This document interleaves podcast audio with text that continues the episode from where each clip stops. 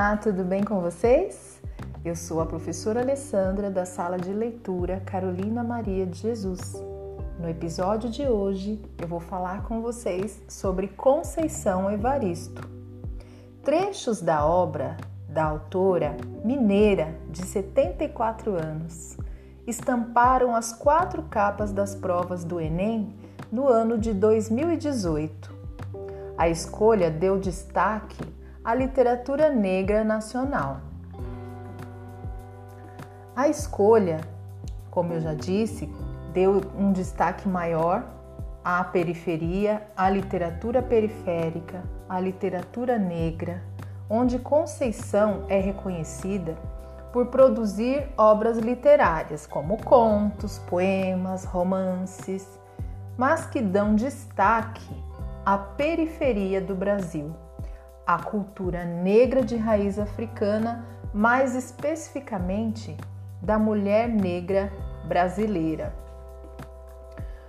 Quando ela foi perguntada, né, sobre ser escolhida, escolherem a sua obra para colocarem na, na prova do Enem, o, vejam o que ela respondeu. Aos jovens estudantes do Enem, Conceição Evaristo deixa o seguinte recado: abre aspas. Aproveitem o mais possível esta oportunidade.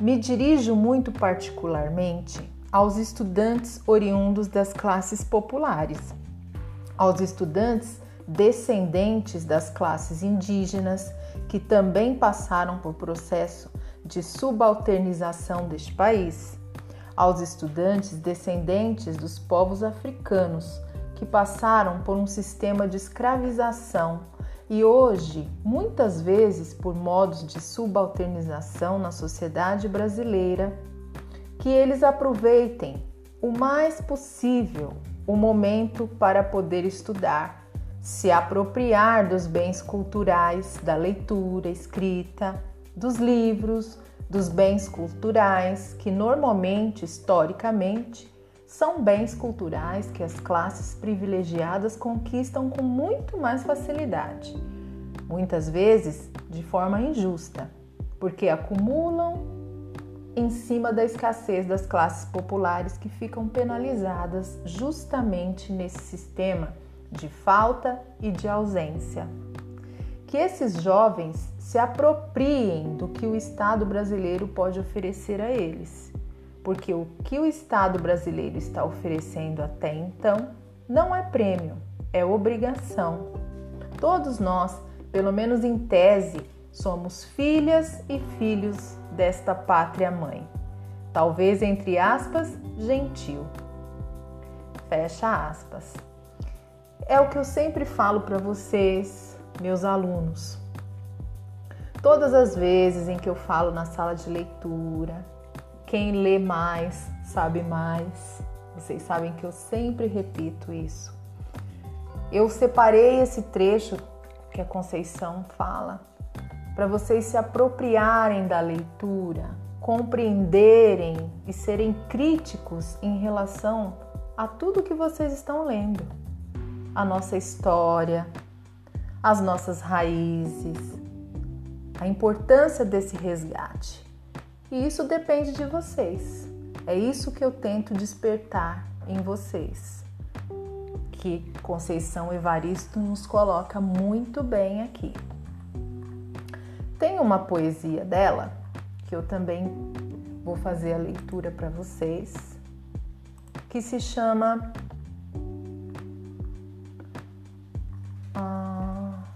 Da Calma e do Silêncio. Quando eu morder a palavra, por favor, não me apressem. Quero mascar, rasgar entre os dentes a pele, os ossos, o tutano do verbo, para assim versejar o âmago das coisas.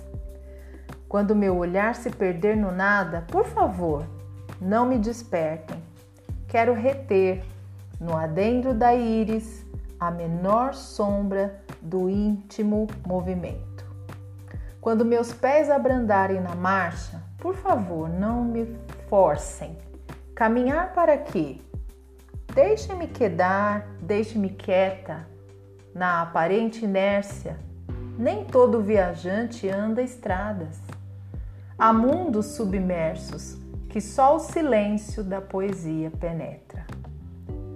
Conceição Evaristo, essa mineira maravilhosa que veio nos veio a brilhantar o cenário da literatura contemporânea com suas palavras, com seus versos, com seu estudo, com as suas pesquisas, uma pessoa admirável que já fiz o convite e faço mais uma vez.